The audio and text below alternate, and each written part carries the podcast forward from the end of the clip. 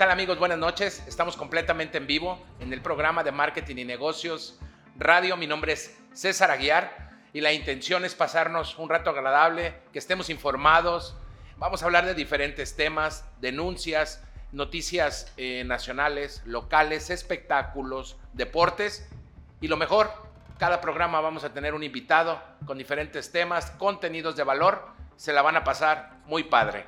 Sean todos ustedes bienvenidos a Marketing y Negocios Radio. La Secretaría del Trabajo y Previsión Social informó que el próximo año aumentará un 22% el monto de las becas Jóvenes Construyendo el Futuro, por lo que los beneficiarios recibirán de 4.310 pesos en la actualidad a 5.258 pesos mensuales.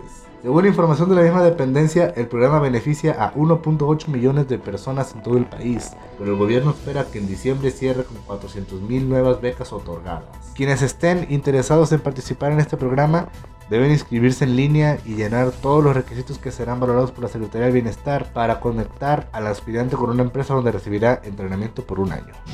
Luego de que el gobierno de los Estados Unidos ofreciera una recompensa para detener a los hijos de Joaquín El Chapo Guzmán, el presidente de México, Andrés Manuel López Obrador, precisó que no permitirán una nueva violación sobre la soberanía nacional. No se permite que ninguna fuerza extranjera actúe de esta materia ni en ninguna otra en nuestro territorio. Dijo que México tiene la responsabilidad de realizar las investigaciones y actuaciones necesarias para detener a los presuntos delincuentes. Si están en territorio nacional, a quien corresponde detenerlos es la autoridad nuestra, afirmó. Si estudiaste enfermería o gastronomía, tu próximo trabajo podría estar en Alemania. Así lo dieron a conocer esta tarde las autoridades nacionales luego de un acuerdo firmado entre la Secretaría del Trabajo y Prevención Social y autoridades del país europeo, en el que buscarán la movilidad de mexicanos hacia aquella nación. Esta firma busca que los mexicanos lleguen hasta Alemania y cuenten con el respaldo de las autoridades germanas al momento de intentar residir en aquel lugar. A su vez, los médicos y chefs alemanes que busquen residir en nuestro país también contarán con asesoramiento de autoridades mexicanas. Hola, muy buenas tardes. Mi nombre es Briseida y quiero informar que por la calle Bravo en la colonia Villas de Guadalupe, en Jalisco, hay varios baches grandes y ya han ocasionado problemas con los conductores. Y quisiera pedir su ayuda para que vengan y lo arreglen, por favor. Y bien, en otro orden de ideas, ya escuchamos las noticias nacionales, la queja ciudadana y bueno, en la sección de el invitado especial, hoy tenemos a Gaby Hernández, eh, licenciada en Ciencias de la Educación, una, una gran amiga, una persona que, que respeto, que, que, admiro mucho, una profesionista muy exitosa, influencer, Nayarita, ¿por qué no decirlo? Y es multifacética. Me gustaría que la conocieran. Y bueno, Gaby, bienvenida. Gracias por estar con nosotros. Hola, muchas gracias a ti, César. Muy contenta de estar aquí contigo. Excelente. Y bien, para que nos conozca la comunidad emprendedora, los marqueteros y, y bueno, todos nuestros amigos de las redes sociales, platícanos quién es Gaby Hernández. Gaby Hernández bueno, nació un bello día en el Puerto Vallarta, Jalisco. Este, de Jalisco para el mundo. Y bueno, y aquí tengo muchísimos años eh, viviendo. Cada vez que me preguntan que qué me dedico, les digo, depende el día de la semana, porque como bien lo comentaba César, pues el lunes hago una cosa, el martes otra, el miércoles otra, y disfruto todo lo que hago. Entonces, básicamente a lo que me estoy ahorita desempeñando, pues es la impartición de talleres de marketing, este, manejo redes sociales, eh, sobre todo la asesoría de restauranteros, que en esta pandemia se vieron como muy eh, golpeados. La parte de proyección turística y gastronómica del estado, que me encanta eso. Este, por ahí estamos haciendo una coconducción en 8NTV. Y bueno, también invitarlos para que le den like a nuestra página Gente Nayarit, que también es otro de mis, de mis motores. ¿Cómo ves? Platícame un poquito. Eh, ya nos platicaste quién es Gaby Hernández, pero en tu niñez y tu juventud, ¿dónde estudiaste? Ay, mira, estuve en varias partes. En Univer, pero terminé en Vizcaya, perdón, lo siento. Este, por ello terminé la carrera, eh, realicé un diplomado en el ITESO de Guadalajara, en coaching. Y bueno, fíjate que siempre me ha gustado eh, la formación continua. Hice una certificación en manejo de redes sociales en Mazatlán, Sinaloa y luego una certificación para poder impartir estos talleres para ser instructora este, en Zacatecas eh, por parte de Conocer. y bueno, de ahí diversos talleres que me ayudan como a complementar toda esta parte del manejo de redes sociales. Este, y ahora que estoy también en la parte de comunicación, que fue una situación fortuita, he de comentarles que no fue algo que yo busqué, pero que ahí sigo, mira, tan es así que estoy aquí sentada. Excelente. Platícame, y en el tema escolar y educativo, ¿Eras alumna de 10, de, la cola o más o menos, la verdad? Promedio, promedio. Aquí no vengo a engañar a nadie, señores. promedio, muy inquieta. Era la típica este, estudiante que se anotaba al baile, uh, sobre todo al baile. Siempre he tenido un problema con mi voz que es súper nasal este, y ha sido como mi... Pero bueno, así nací. Eh, no canto, pero me encanta, te digo, la parte de bailar y siempre fui muy, muy inquieta. ¿Tu música favorita? ¿Tu can? Fíjate que comento que casi toda la banda no es como mi hit, pero ya en la fiesta sí te bailo alguna. ¿Tu comida favorita? Toda. Todo lo que se come, la Gaby, ahí está. Hay gente que dice, no, los chapulines, por ejemplo, que le tiene como miedito a los insectos y eso yo, pentaco, lo que sea. Tacos, el mole me encanta. Órale. Y bueno, ahora que estoy, como les comentaba, en la parte de proyección gastronómica, eso de comer ya, ya está dejando aquí las, las secuelas, pero soy una gordita feliz. Excelente. La verdad. Eso es lo más padre. ¿Tu deporte favorito? Deporte favorito. Cuando estaba en la secundaria, que me hiciste recordarlo ya, eh, jugaba básquetbol y voleibol. Igual siempre como que por mi altura, siempre me escogían este, para básquet pero no soy como muy diestra para el deporte. Ok. Dios me dio otros talentos. Muy bien. ¿Alguna anécdota que recuerdes de niña así rápido que nos platiques? Ay, anécdota, pues quizás el la más chistoso el más vergonzoso. Pues de la prepa en el Cebetis allá de Empuga, que ahí estuve en laboratorio clínico. De repente sí que me las pinteaba y pues ahí me había como una reja y de verdad como topo tenías que irte así de panza para poderte liberar del, de la institución, perdón. Pero sí, sí, a eso para irme a los tacos, precisamente que estaban ahí enfrente. ¿Tu peor error? ¿Algo que te arrepientas? Ay, no, ninguno. Todo bien disfrutado. Si fue error, pero se disfrutó, no cuenta. ¿Tu mejor acierto? Ay, mi mejor acierto. Pues yo creo que ser siempre como muy sociable. Creo que mi personalidad me ha abierto muchas puertas, el hecho de ser como muy extrovertida y muy dicharachera. Me permite estar donde yo quiero en el momento que yo quiero y eso me encanta. Siempre lo considero como un acierto. Y hablando un poquito de tu profesión, eh, ¿qué te gusta más? ¿Ser impartir eh, como licenciada en educación o la comunicación? Fíjate que disfruto todo. Desde los 17 años he estado trabajando, bueno, trabajé en escuelas particulares, sobre todo preescolar, primaria. Y el ambiente de una escuela es inmejorable, súper noble, pero también la parte de comunicación, conoces a muchas eh, personas, te relacionas, tienes proyección. Y también la parte de impartición de talleres, el estar trabajando siempre con capital humano es muy, muy enriquecedor.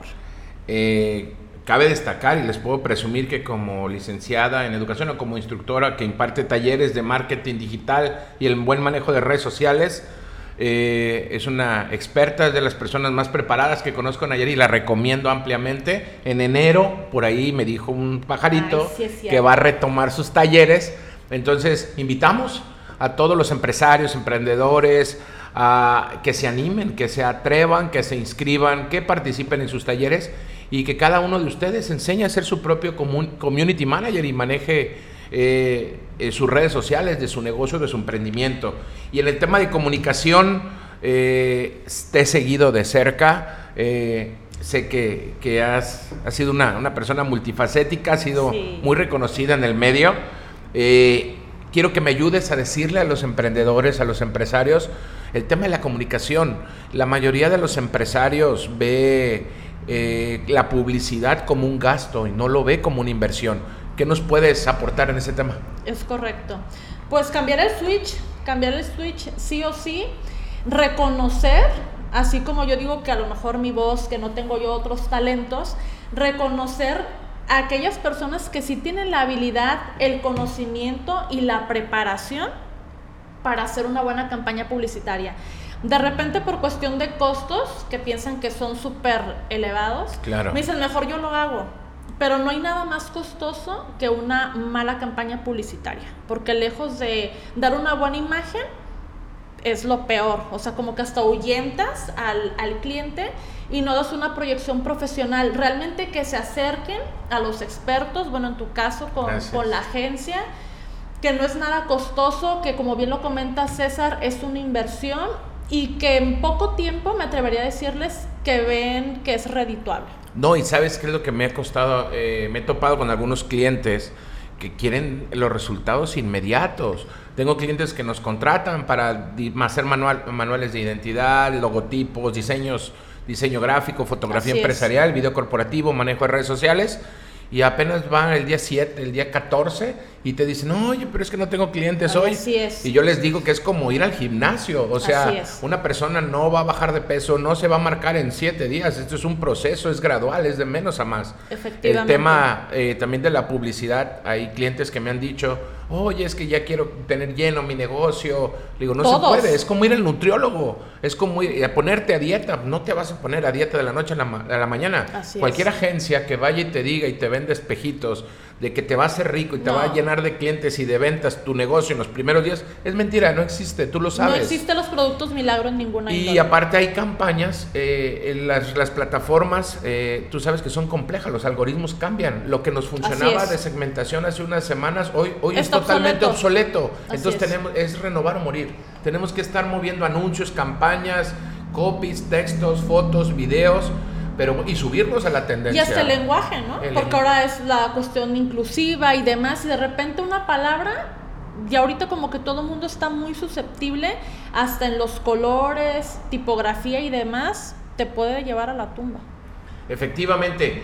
Y por último, eh, Gaby, compártenos de tu experiencia tres tips, tres consejos que le quieras dar a, a todos esos emprendedores, empresarios, marqueteros que no se atreven, que se quedan en el, ya que tenga dinero, ya que busque un local, ya que tenga un crédito, me atrevo a hacer o me atrevo a emprender o me atrevo a soñar.